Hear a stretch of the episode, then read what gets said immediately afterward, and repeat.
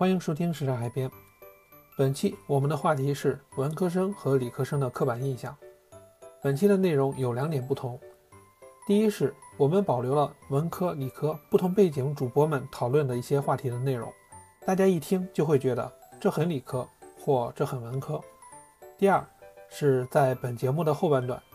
听众代表老 A 和听众开始插话，哈哈，开个玩笑。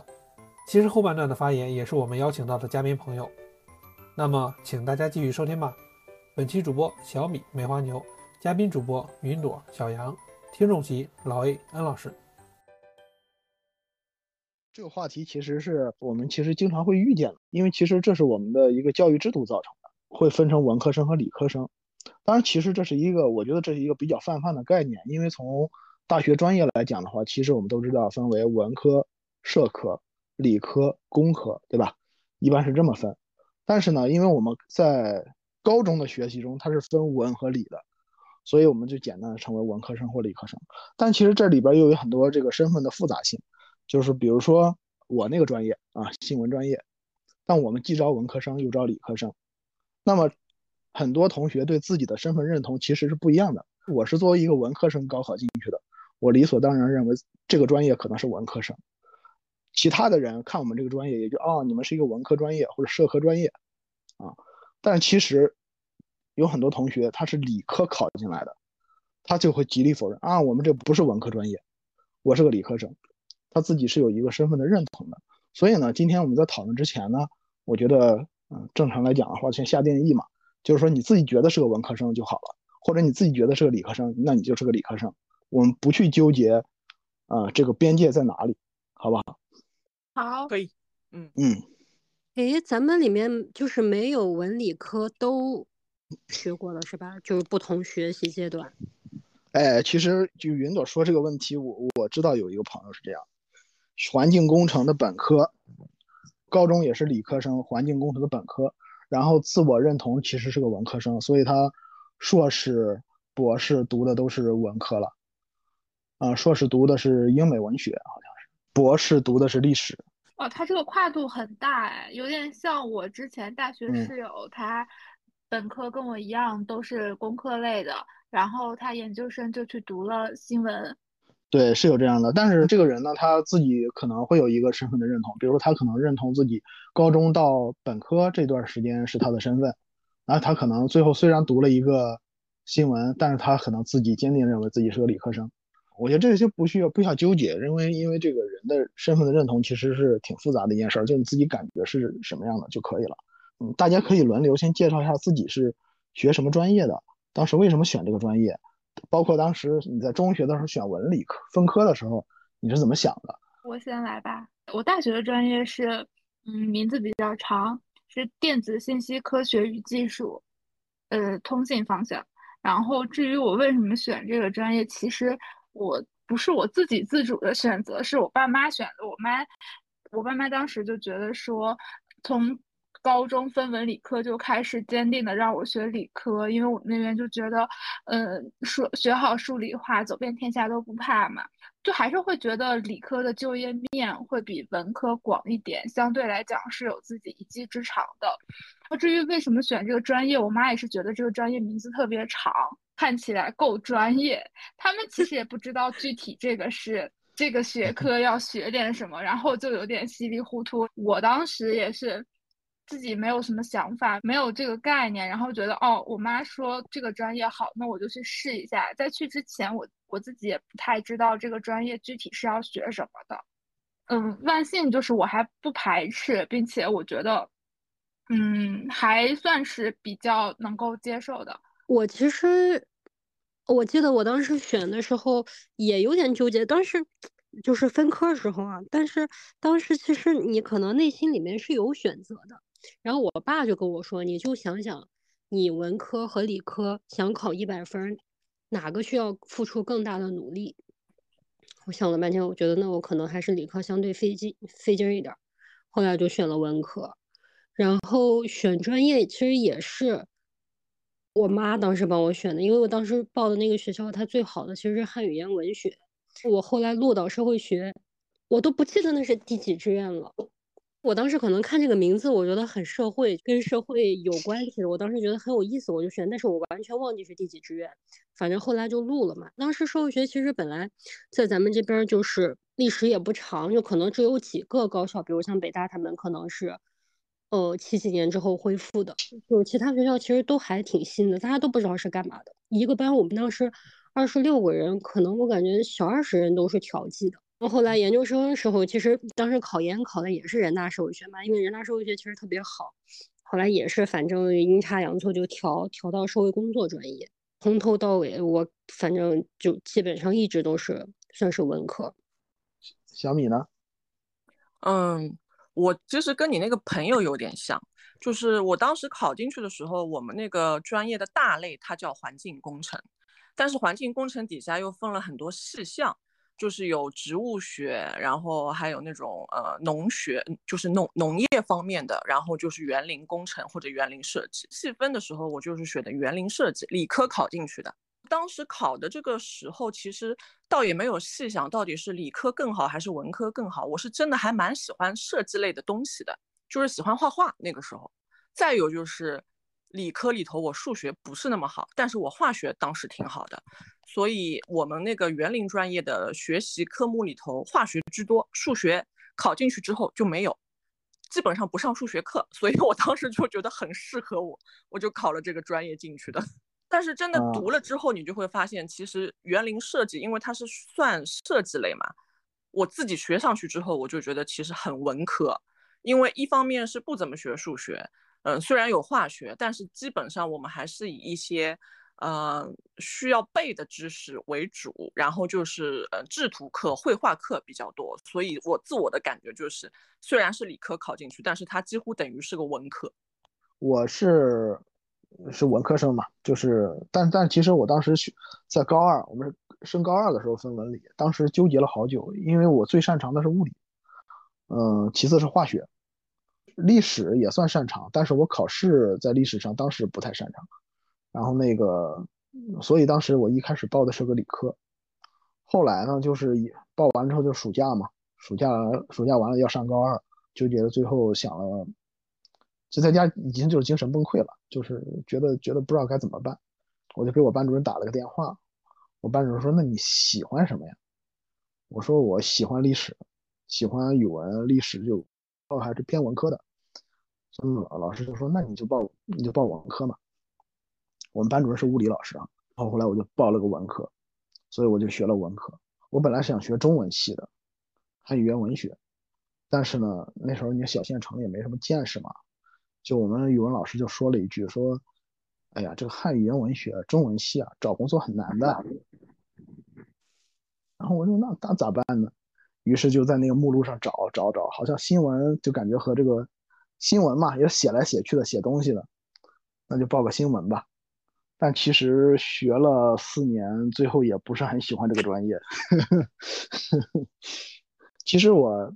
挺想问问你们的，就是我不知道你们的当时在做选择的时候，你们环境当时那个社会环境怎样？据我所了解，就是很其实重理轻文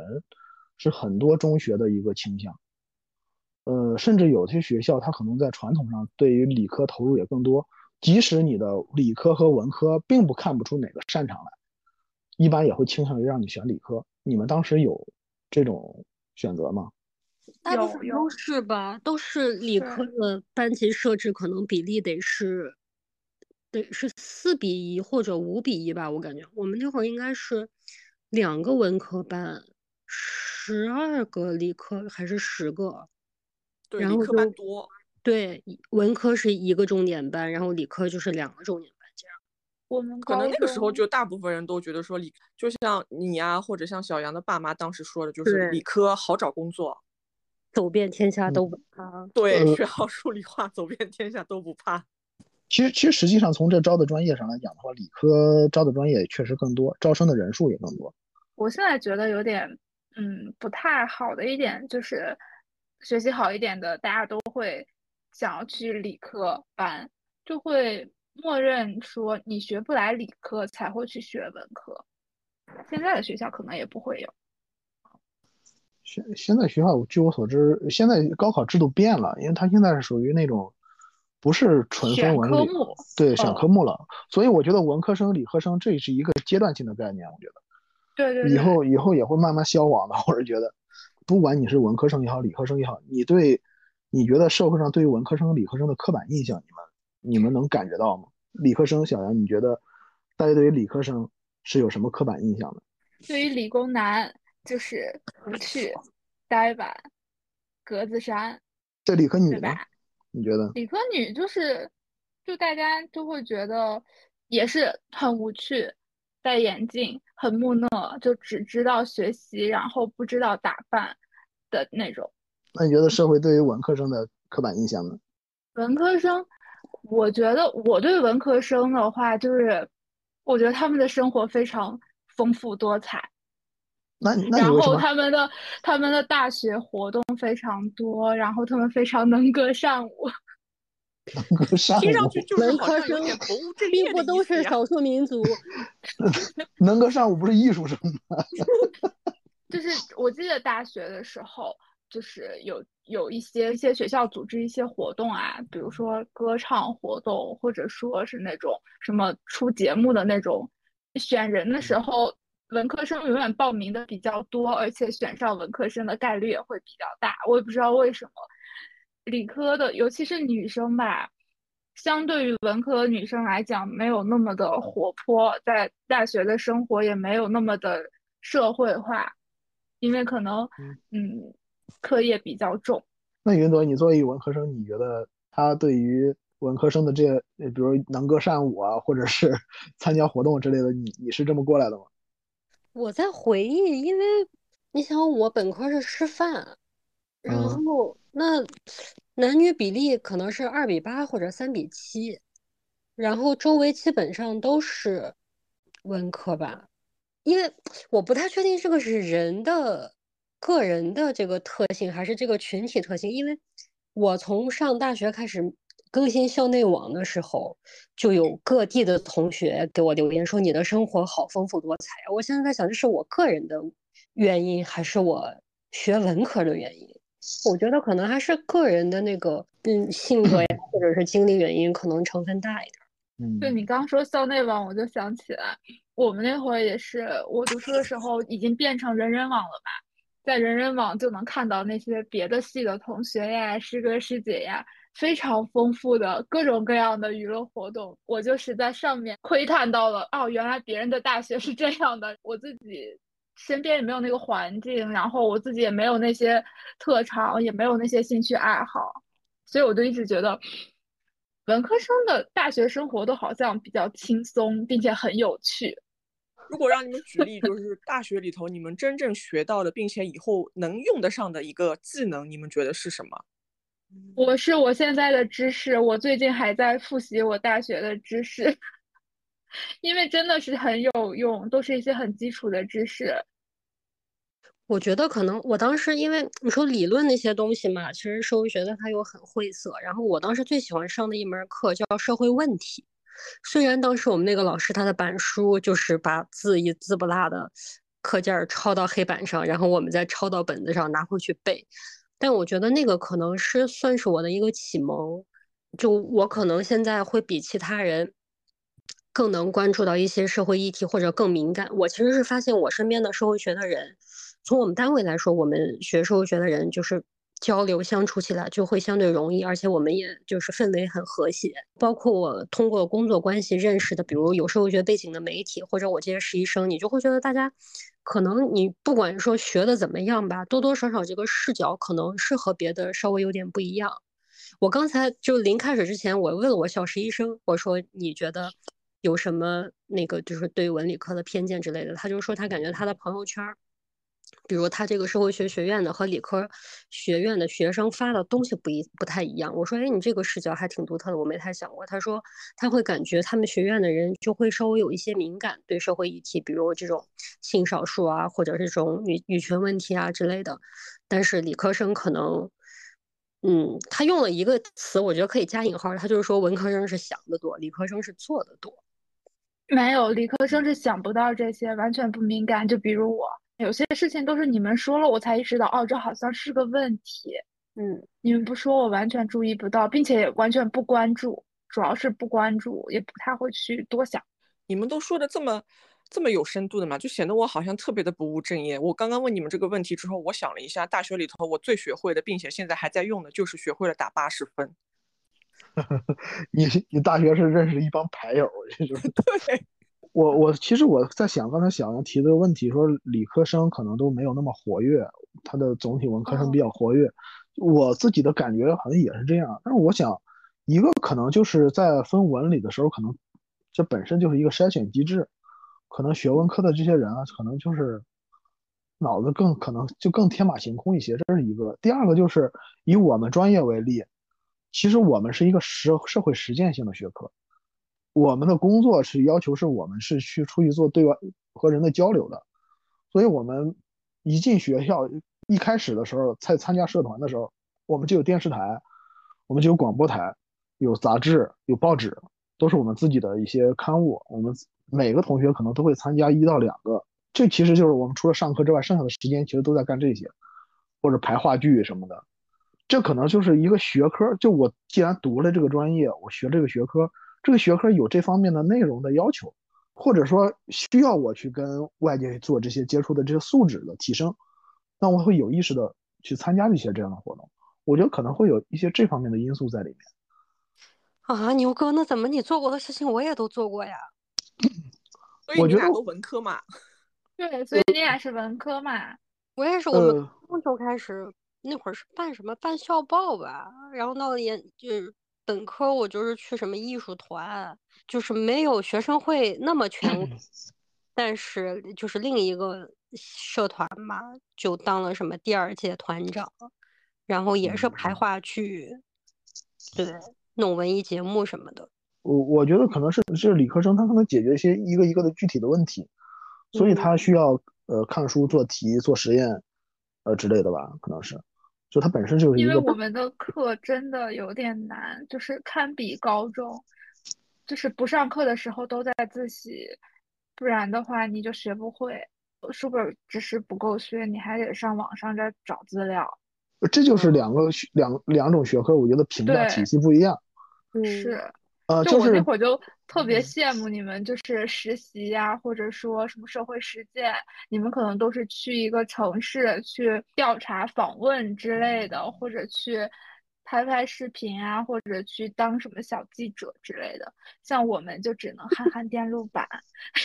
做做实验，电路实验。对，刚才我说就是可能两就两种学科的评价不一样，就是我说这个评价呢，不是说你考多少分的问题。而是当你学完这个专业，你出来你要面对社会的时候，你身上具备什么样的本事？就是你，比如说你是学，比如说你学这个专业的，然后你出来就解决解决好技术内的问题，你就有饭碗了。但是你一个学社科的，比如你学新闻的，你新闻理论考满分，各种各种都考满分，但是你你没有出来锻炼过，你书本上的东西你拿来是你是要跟人做交流，然后来产出作品的。这时候你和你你没有这个实践能力的时候，其实你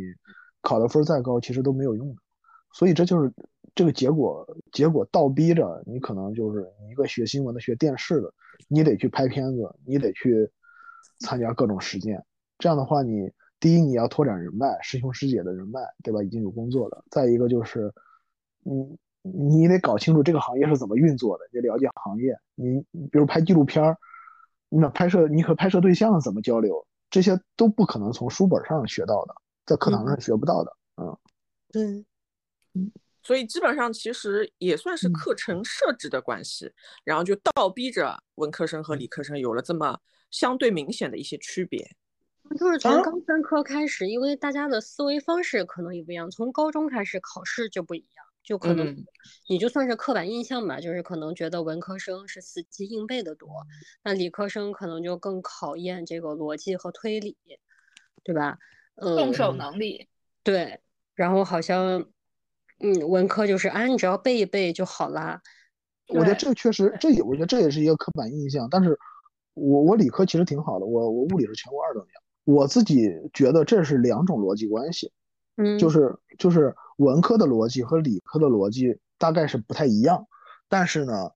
都都必须得重逻辑，就是文科生，尤其是你的，特别是定向研究叫什么定性研究什么的这块儿，就是我们有一个学科是公共关系，我们就大学有叫公共关系，它其实传播学里边的一个分支嘛，这其实就非常讲逻辑的一件事儿，就是当一件一件比如恶性事件、社会性事件出现的时候，你要考虑怎么来解决这件事儿，把这些它的危害降到最低。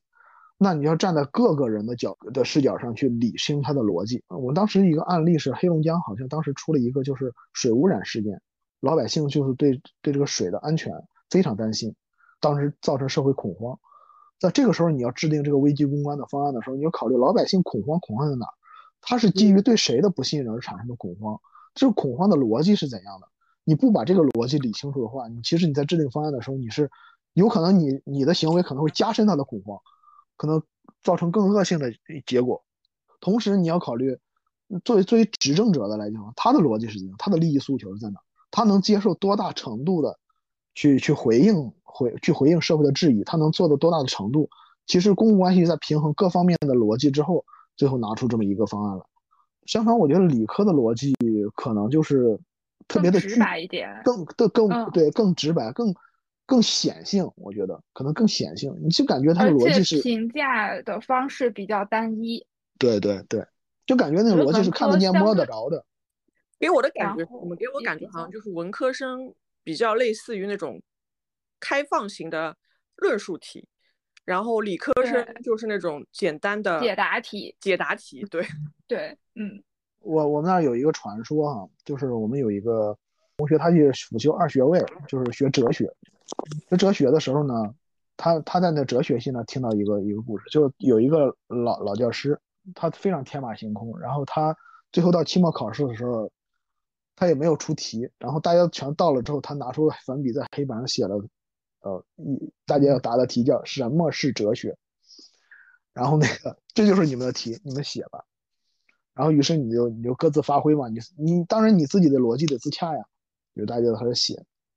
其中一个同学写了那个三个字“不可知”，交上去了，然后只写了三个字，然后老师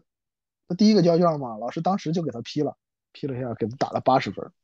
说那个嗯，八十分啊，对，他说你论八十分啊，他说你这这这是一个传，我没有验证过这个事儿，这是一代一代的传说，你知道吗？啊，就是啊，然后呢，老师说你给你打八十分，为什么呢？因为你论述的不够详细，但是呢，你确实达到了一个非常好的点，所以就给你八十分。当然我不懂哲学啊，我没有学过哲学，但我这我觉得这有时候可能代表一个极端，就刚才小杨说的这种，就是一种天马行空，或者是从各个角度讲，它的可能都会有一定的道理。那这个老师可能是觉得这个这个学生达到了他觉得达到一个比较妙的点，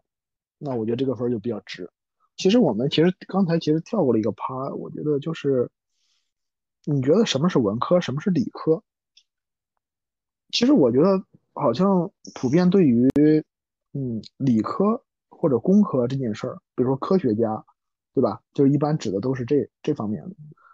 嗯，但是很少有，但是没有人说对于文科或者社科说，啊，你是一个科学家，是吧？对，所以就是那个问题，就是拆解开，就是文科有什么是配叫科学的嘛？因为理科好像挺多的，对吧？我觉得文科是配叫科学呀。我我我自己觉得理科或者理科和或者工科，它是对自然规律的一个研究的一个科学。然后文科和社科，我先不先先不说那个文科，我觉得社科就是对对社会现象或者社会规律的一个研究。是这方面的科学，我觉得都算科学。对，我觉得它只要有这种系统的，比如提出问题，然后解决问题这样的一个，嗯，很系统的方法论。对对对，有个方法论，其实就可以被称之为科学。或者说什么不配称之为科学？比如说书法、画画这类，它也算是科学吗？呃，美学美，我觉得你这涉及到一个美学，美学我觉得算，美学的美学其实就是文文科或者社科文科里边的一种，是哲学里边的一种，刚才其实我刚才想提到的，其实我们一说文科文科，其实我们提到都是社科，包括我我云朵什么，我们其实我们的学科背景其实都是社科，但其实文史哲这类真正的文科，其实和他们的学生和我们其实状态也是不太一样的，他们就是读书，他们不需要特别强的社会实践，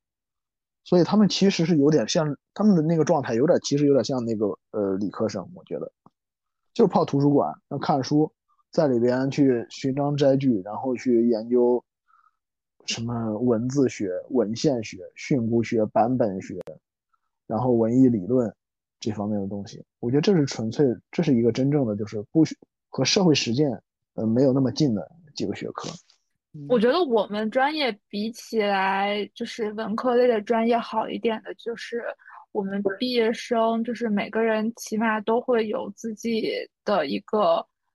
工作的期望的一个工作的岗位，就是这个岗位，他可能只要你这个专业相关专业的人，他不是什么专业的人都要的，相对来讲是一有门槛的一个岗位。就你们的就业岗位或者就业前景会相对清晰，我觉得。对对对，是清晰的。嗯，我们专业当时对口工作或者说对口的岗位也挺清晰的，因为做园林设计和规划，所以一般对口的就是。嗯，各个地区的园林绿化局、设计院，甚至有一些设计所，然后他们基本上就是，如果配套像一些大的房地产公司也会有这种需求，所以岗位是清晰的，只是说实际做的这些工作和我们学习的内容偏差太大。对，所以就是看你最后，嗯，一个是你是不是够坚定，一定要在这个行业里做；，另外一个就是有没有相应的机会，这样子。我工作以后呢，其实面临一个问题，就是我的领导他是一个理，他是一个学物理学的，然后呢，他就属于那种非常重理轻文，他就觉得，哎，你们文科有啥？你们你你们不就是说说话、写写字儿，然后那个你说的东西我又不是都不懂，但是我的东西你可不懂。他他经常是有这种态度，比如说我的当时做的时候也会这样想，就觉得你们的门槛相对来讲没有那么高。我是觉得这个行业对于是行业的要求不高，但是并不是专业的要求不高。就是说，比如说你进了一个九流的一个广告公司或者是一个影视公司，他的他做的都是一个烂片儿，然后呢，你确实是门槛不高，他对什么人都能拍。但是如果你去一个正一个水平比较高的影视公司的话，那他肯定是门槛很高的。就是你，比包括你的运镜，包括镜头的组合，它中间是有有一些规律的。当你完全不懂这个规律的时候，你拍出来的时候，影片是讲叙事的，你这个叙事就叙不利落。我我觉得其实是行业对于这些岗位的要求可能良莠不齐。哦，比如说你小杨，你见过特别烂的程序员吗？我没见过特别烂的程序员，最多就是可能他。做的不够好，然后需要别人去帮忙改，但不至于说不会，因为现在很多代码都是有源代码都可以参考的嘛。我我我的前单位就曾经有一个特别烂的程序员，就是他和他需要和美工来配合，他要做一个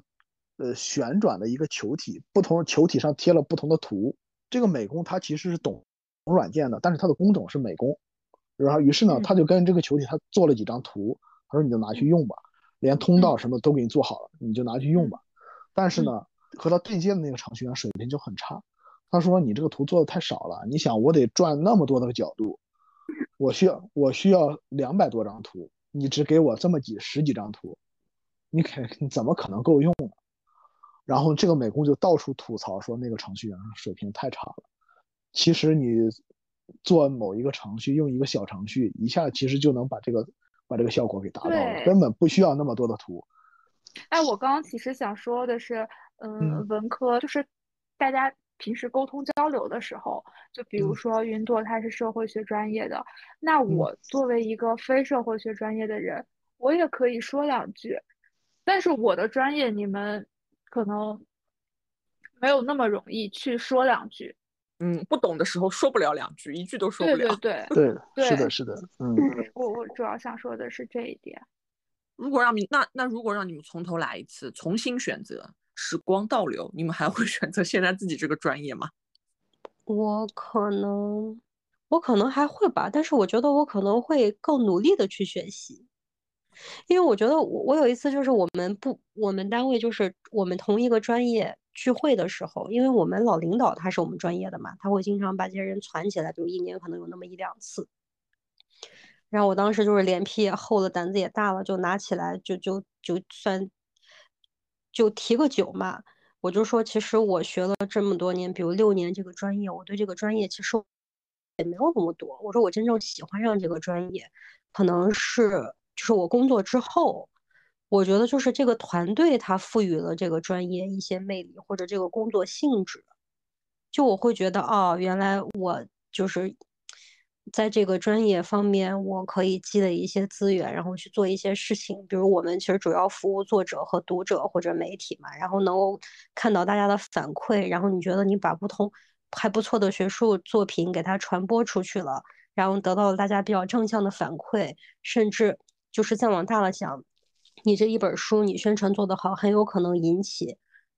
相关政策的变化。就是可能会直接让一个群体受益，就我会觉得特别有成就感。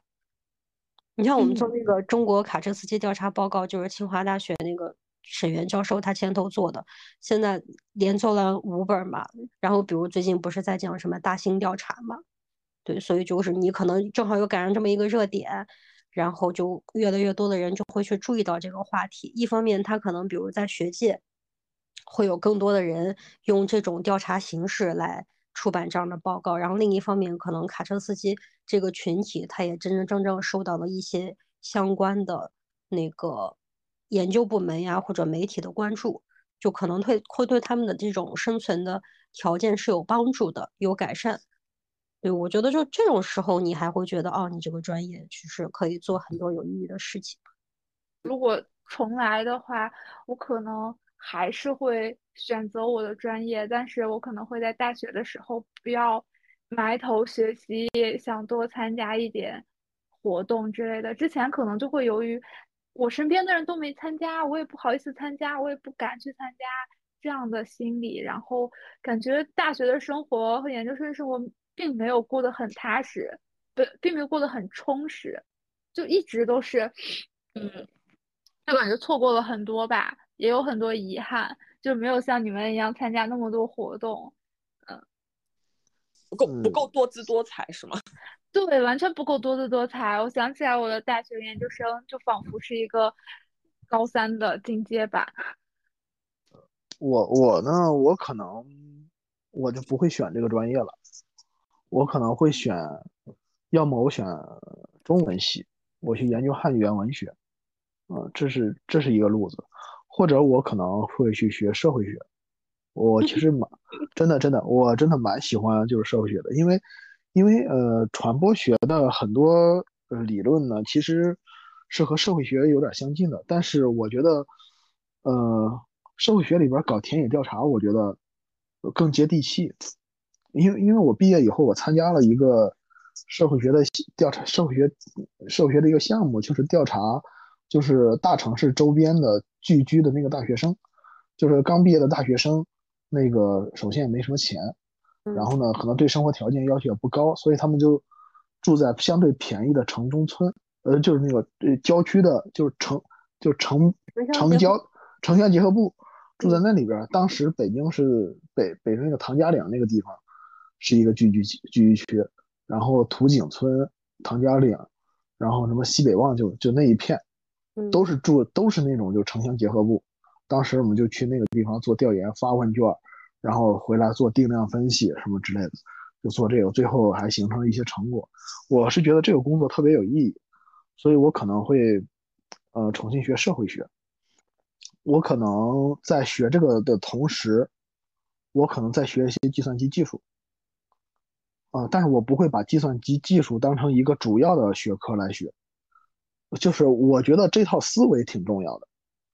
嗯，当我学会一门技术，通过这个技术来了解这个领域的一些思维模式或者是方法论，我觉得这个挺重要的，这是我好奇的一个地方。但是我的主要的点，我觉得还是可能在社会学上，因为我觉得社会社会科学给我看待这个世界的一些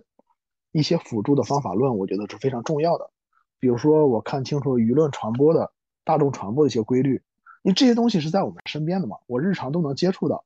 那我当把这些规律掌握了以后，那我就活得更明白。我会这么想，我是觉得，就是学了社科、文科和社科以后，其实是在拓展你的认知，拓展你的认知。我觉得学理科也是在拓展认知，但这个这个认知相对是它是另一块东西。但是我觉得不一样的东西，它是另一块。但是我觉得我所生活的这个世界，我所想要了解它，我觉得学社科会更更直观的触达到它的方方面面。比如说我我我我就没有那么想了解这个社会，怎么办呢？不想不想了解就不了解呗。没问题，这种只想专注于我自己。小杨只想专注这块范围，对，就是我对社会新闻也不敏感，然后我对历史也不敏感，也不是特别感兴趣。我就想，就是就像我的工作一样，就是怎么去把甲方的这个。去把业主的这个系统给他设计好，怎么样去完成一个一个的项目？然后对于生活，我只想就是了解我感兴趣的，我不感兴趣的我就把它屏蔽掉。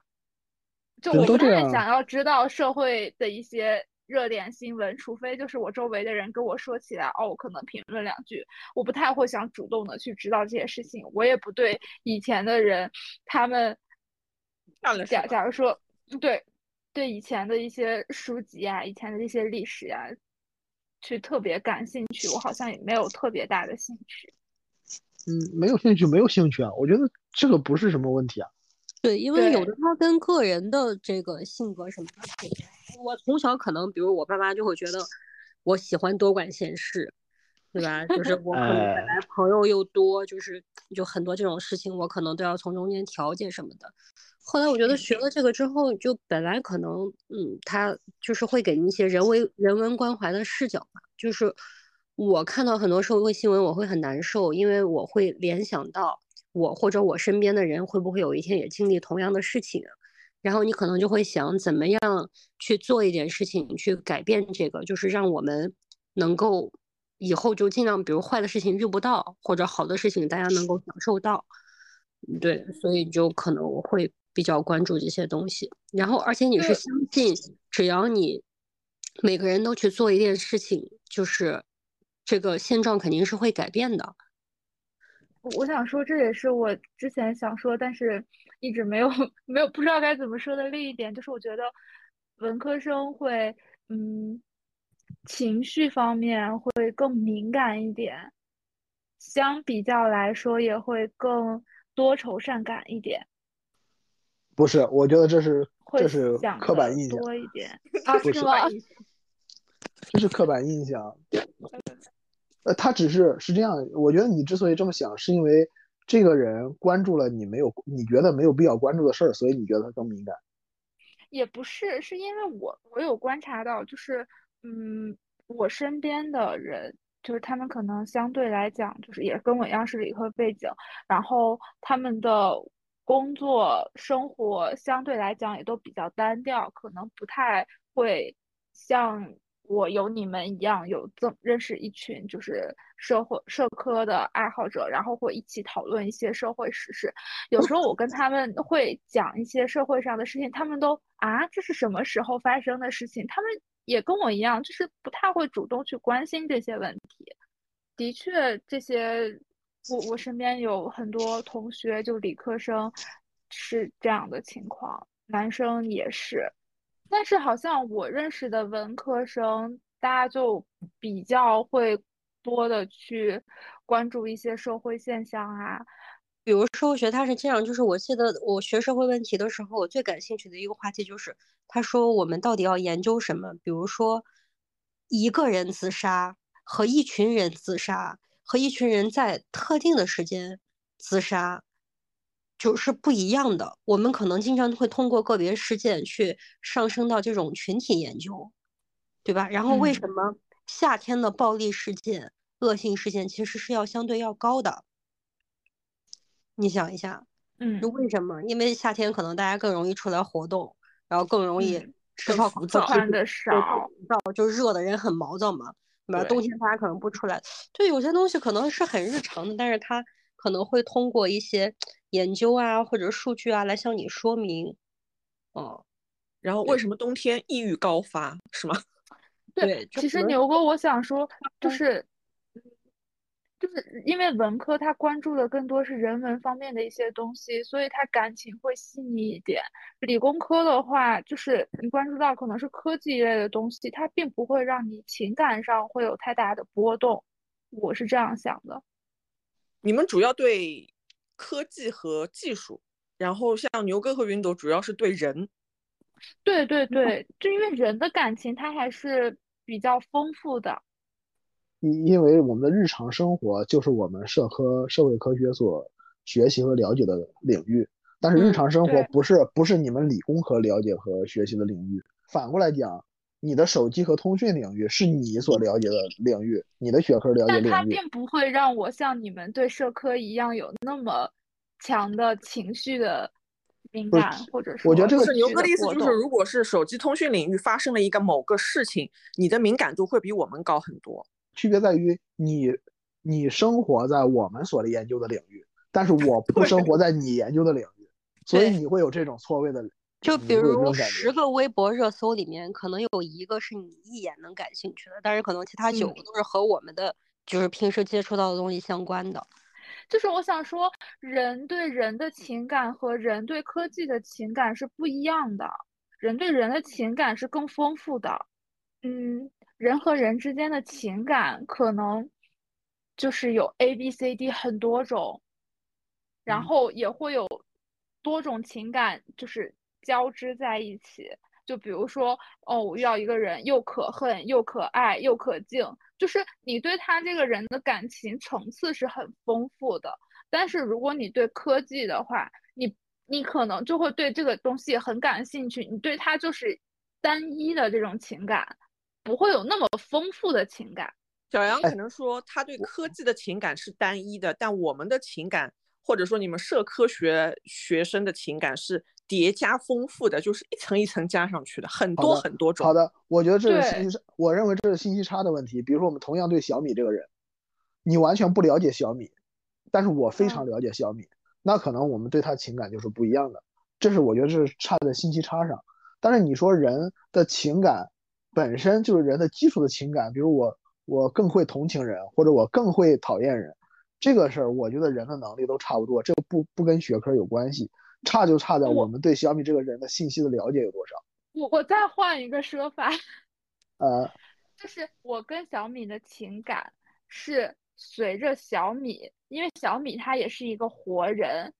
哦嗯，他也有他的情感，我跟他的情感是会随着时间变化，然后也不断变化的。这个情感不是单一的，是来回有反馈的，然后是不断变化的，是非常嗯多种多样的。但是我对小米手机可能就只是喜欢或不喜欢。说某社会新闻，当某社会新闻发言发生了，发生了，我和你同时看到这个社会新闻，嗯，好，那么你说你觉得我作为一文科生，我的感情可能更加敏感，敏感为什么会更加敏感呢？是因为在这个社会信息，在这个社会新闻上，因为我的学科的训练和学科的知识，我想到了更多的其他的信息，嗯，所以我才会产生和你不一样的情感。但是你呢？你的你这不是你研究的领域，所以你嗯看到这个社会新闻，你可能看到的，你看到只能看到一部分信息，你想到的嗯东西比我少，所以可能你就觉得这个事儿很正常，或者说这个事儿没什么可好讨论的呀，嗯所以你就可能就比较平淡。但是这个事儿嗯呢，不是人的问题，而是学科训练导致的问题。所以牛哥的意思是因为他的学科训练，所以他对某一件事情会有衍生性，但是小杨可能对这个事情没有衍生性，所以就感觉自己好像不是那么情感丰富。但是小杨说的可能是他对的是这个物，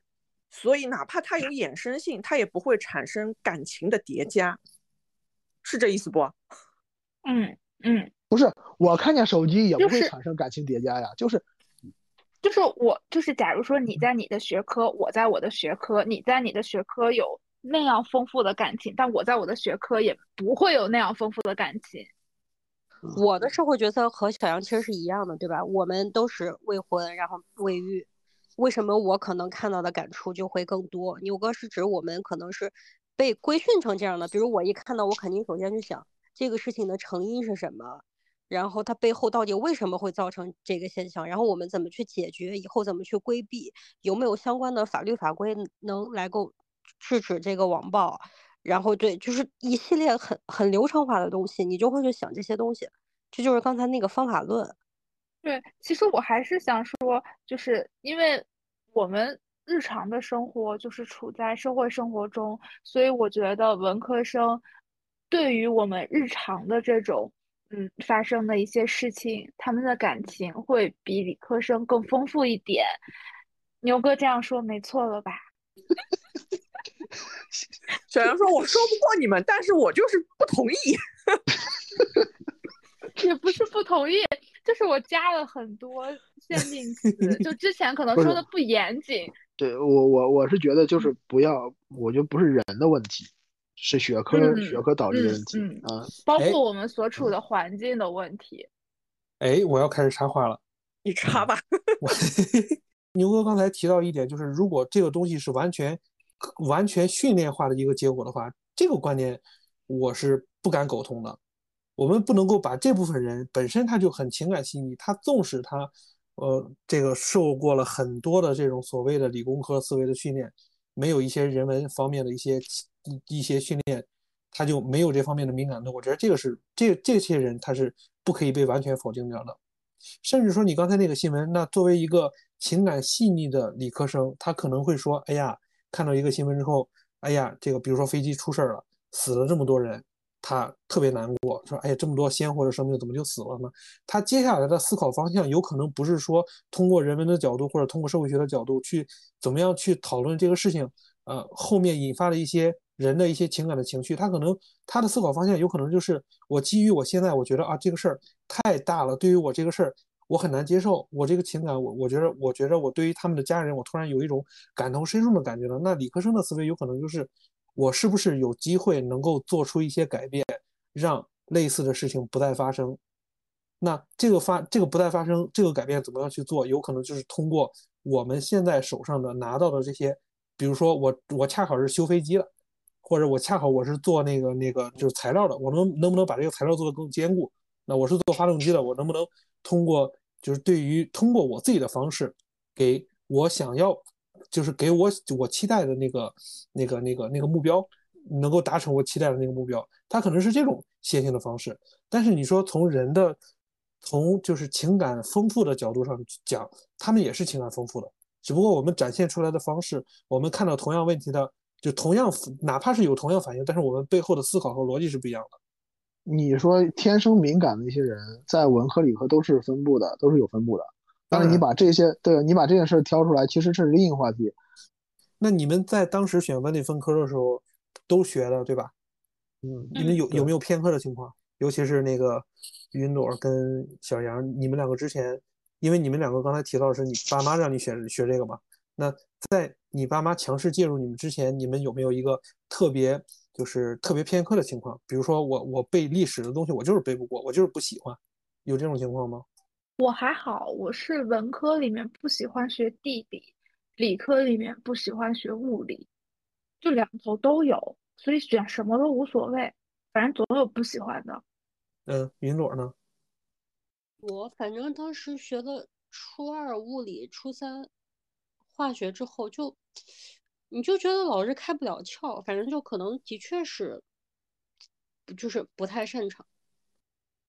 就是理科那块不太擅长是吗？对，就是你可能要死学，估计也能学，但是我觉得可能也跟研究，就是那个跟学习方法是有关系的。就我可能就是还没来得及开窍，我觉得可能时间也不够了。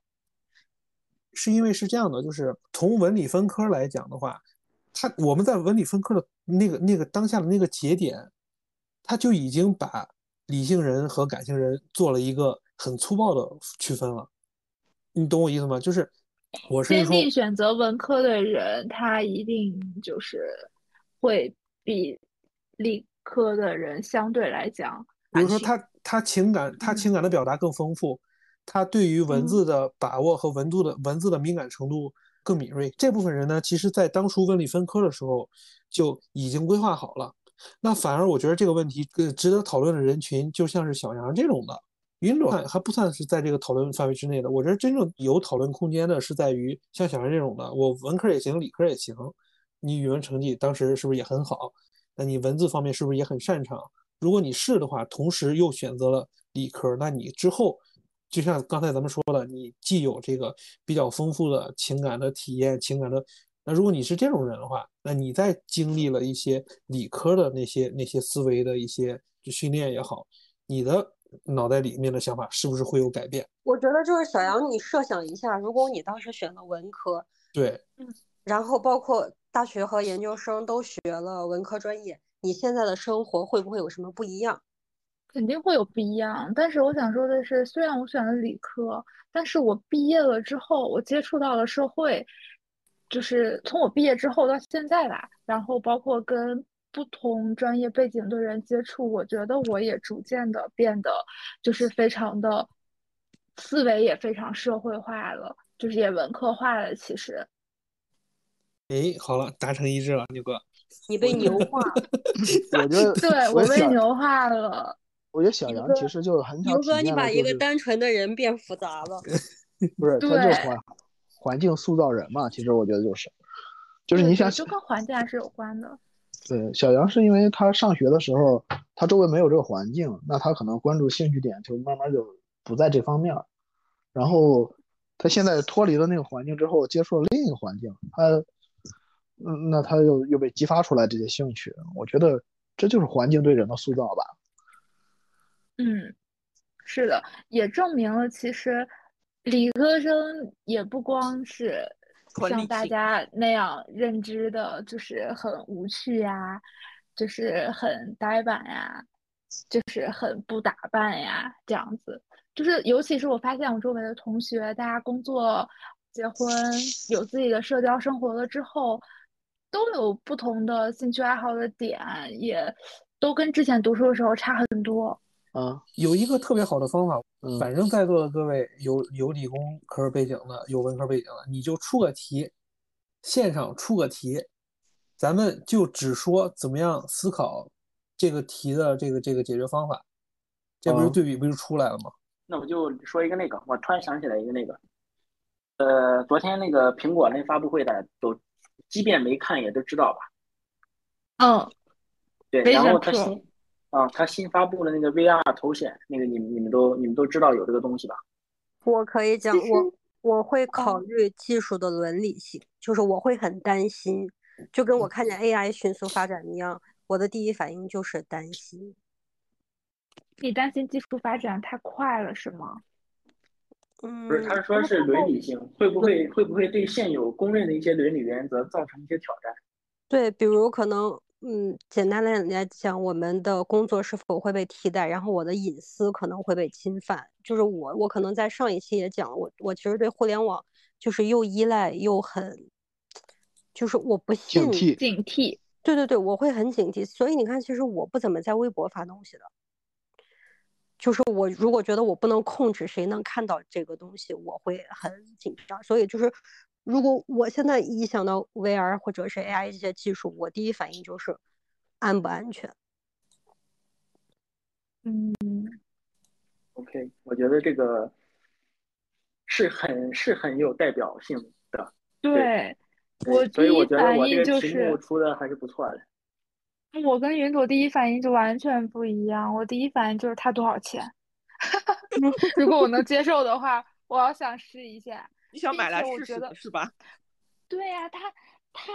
它其实是一种颠覆式的创新，它颠覆了人们的一种生活和娱乐和工作的习惯，这不觉得很激动吗？科技可以改变世界是吧？对，就像你你。就是手机的通信从刚开始二 G、三 G、四 G、五 G 的发展一样，每一次都能让人们的生活更加便利。而且你看它宣传片之后，你就会发现，真的非常的激动让人，就感觉苹果真的是是有在，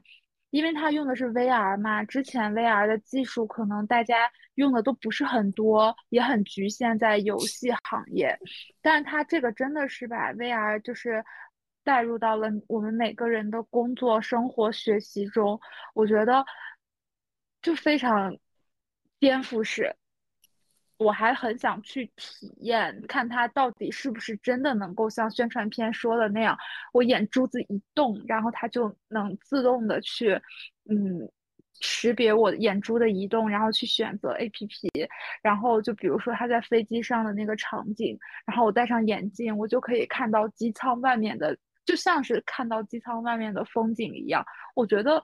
能够给人们的生活带来很大的便利。我先我先说一说我的想法吧，安老师等会儿可以点评一下。其实我没看这个新闻，我我包括刚才我就简单浏览一下浏览了一下页面，我也没有怎么就是仔细看页面的内容。很简单，因为我我对下一届就是科技产品的认知一定是它一定会有一个，不管是这种眼类似于这种眼镜集合的东西也好，或者是其他的一个什么设备也好，它会颠覆我们现在所有的电脑、手机。这种所有的我们目前工作也好，生活也好用的这个工具，所以我我对于它出来的这个产品，我并不意外，就它做成什么样我都并不意外，因为我在很早之前的时候，在我脑袋里面想象未来的一个就是融合了人工智能，融合了这种什么 VR、AR 这种东西之后，所有的这些东西是在我脑袋里面想象想象的东西，这个我脑袋里面想的只比目前他发的这个更丰富。就是坦白讲，都在脑袋的想象中间。我只担心一个问题，就是真的到了那一天，我们怎么样证实我们还是人？我们我们还有啥用？这是我那个就是看到这个新闻，就是能想到的唯一问题。牛哥和和和我我和云朵有点像。我我其实也是，我刚才仔细看了一下这新闻，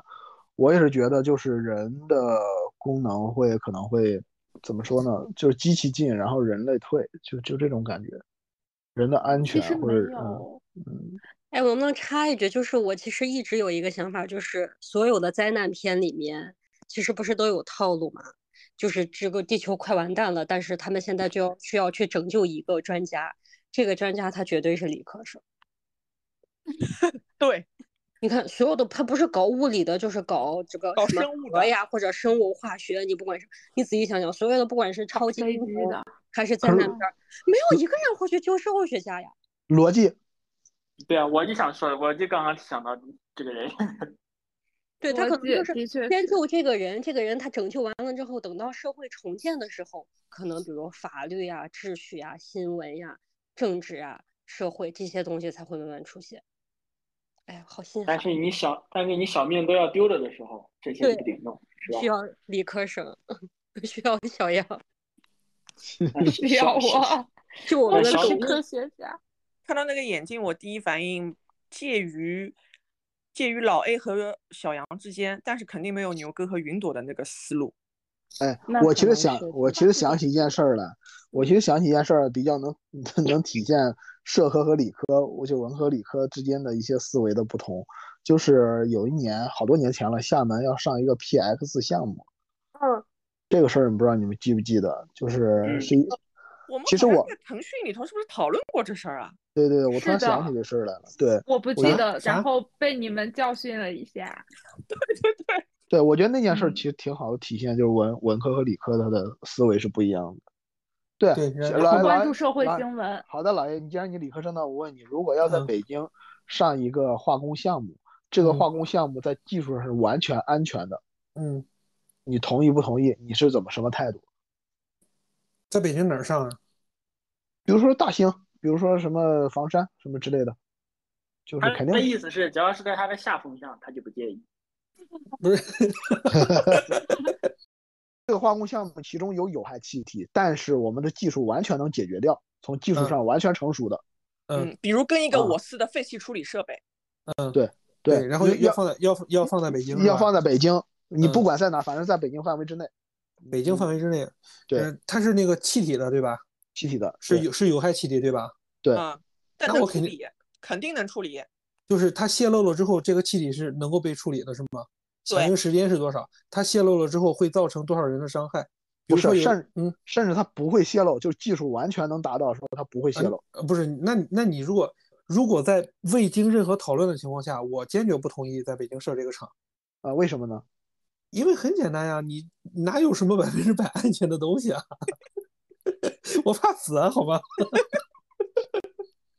因为你说那个百分之百安全，这个是我嗯在在我的概念里面不可能，我会考我会给你很详细的想过，聊这个问题。当时这个事件发生的时候，你连就是你连关注都没有关注他，你都不知道这个事情，所以你都没有机会去反对他。这是零六年的呀。可是可是你有没有考虑过，就是类似的这个问题，民众的在在我国这个环境下，民众的反应有用吗？零七年这就是我当时的想法。但这个事情最终的结局确实是因为民众反对，所以才没有对呀建。是了，我原本不想，不是说想问那个，想想想问老 A。其实原本，其实当时因为我是关注这个新闻，当时我就发现，呃，理工科的人和文科生的人在这方面的观点是不一样。理工科的他会他会他会相信技术，他说这这个技术很成熟啊，你们有什么好担心的？就是就一加一等于二这么简单，就是他他他他觉得技术上完全不成问题。但是，呃，社科或者文科的人就会认为，嗯，我我不懂技术。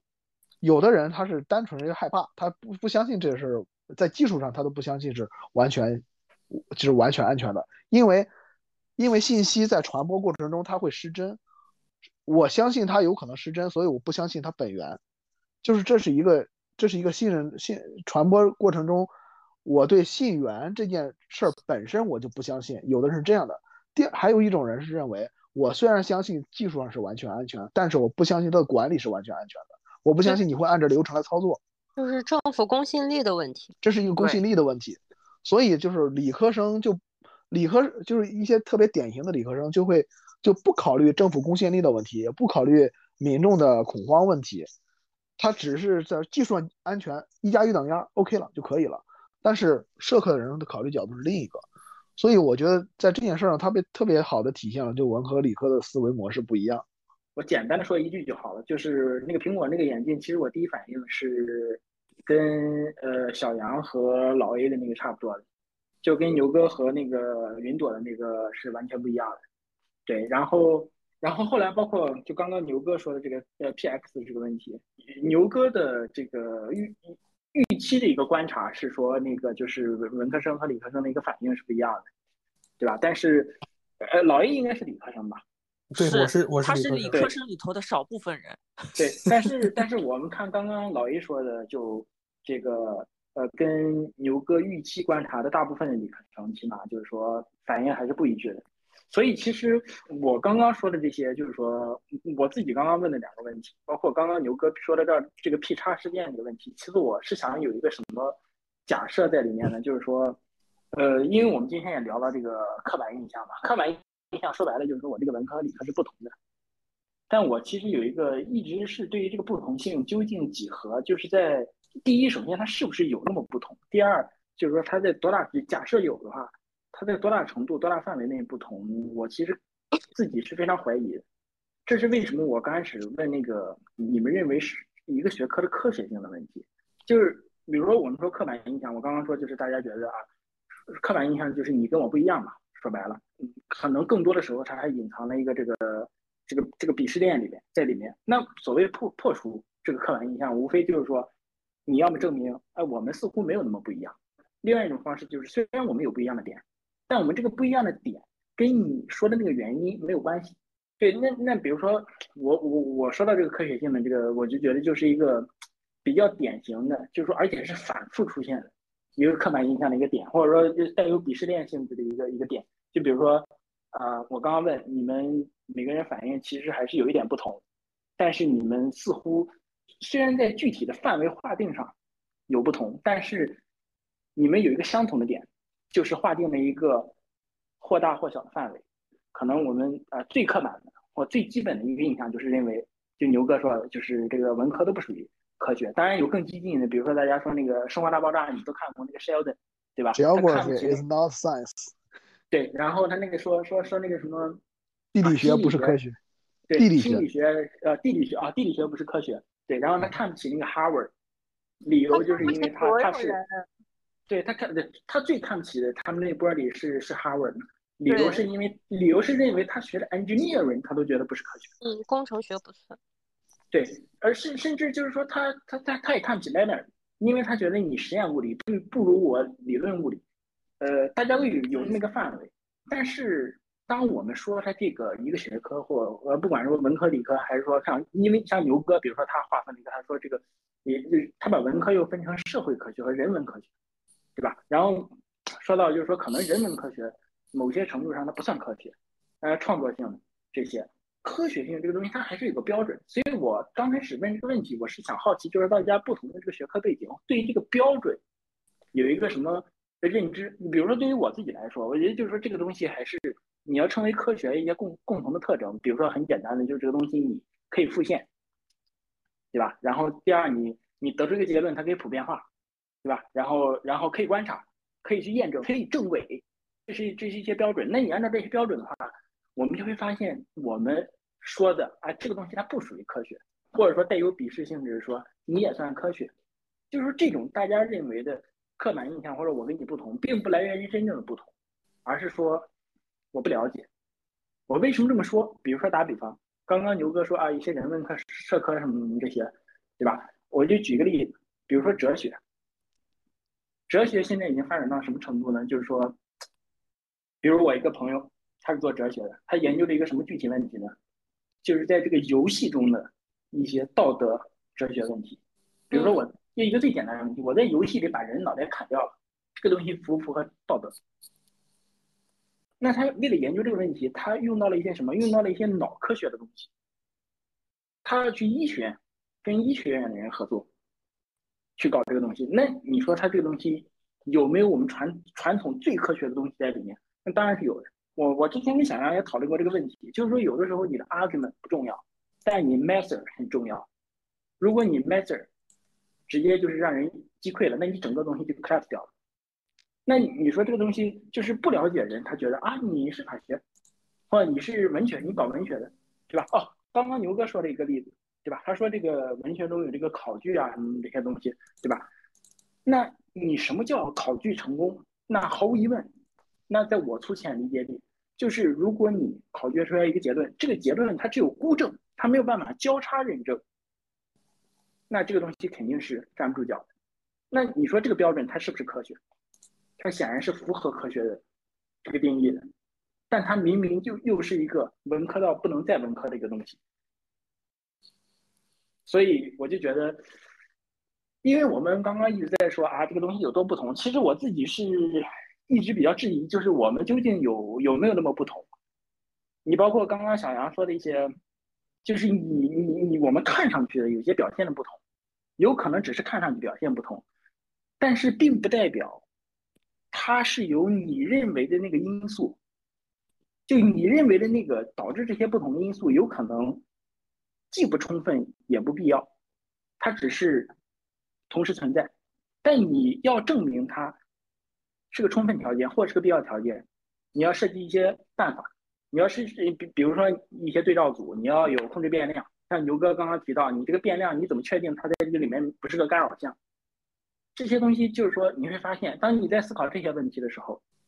你可能是在解决一个文科问题、社会科学的问题，但你运用了一个你刻板印象中是理科的一个思维，或者说反过来你在想一个理科的问题的时候，但其实你是在用一个。你刻板印象中属于人文关怀的一个思维，所以我是觉得这个东西似乎真的没有那么多不同。这是我从最刚开始就是这么预设了有一个有一个假设。我自己问的这两个问题，听你们说了一些，然后牛哥刚刚问的那个 P 叉的问题，我觉得实际上呃，起码很大程度上是印证了我这样一个一个假设的。我觉得你对我的认知也有刻板印象。我刚才不是这么说的，但是我不认可。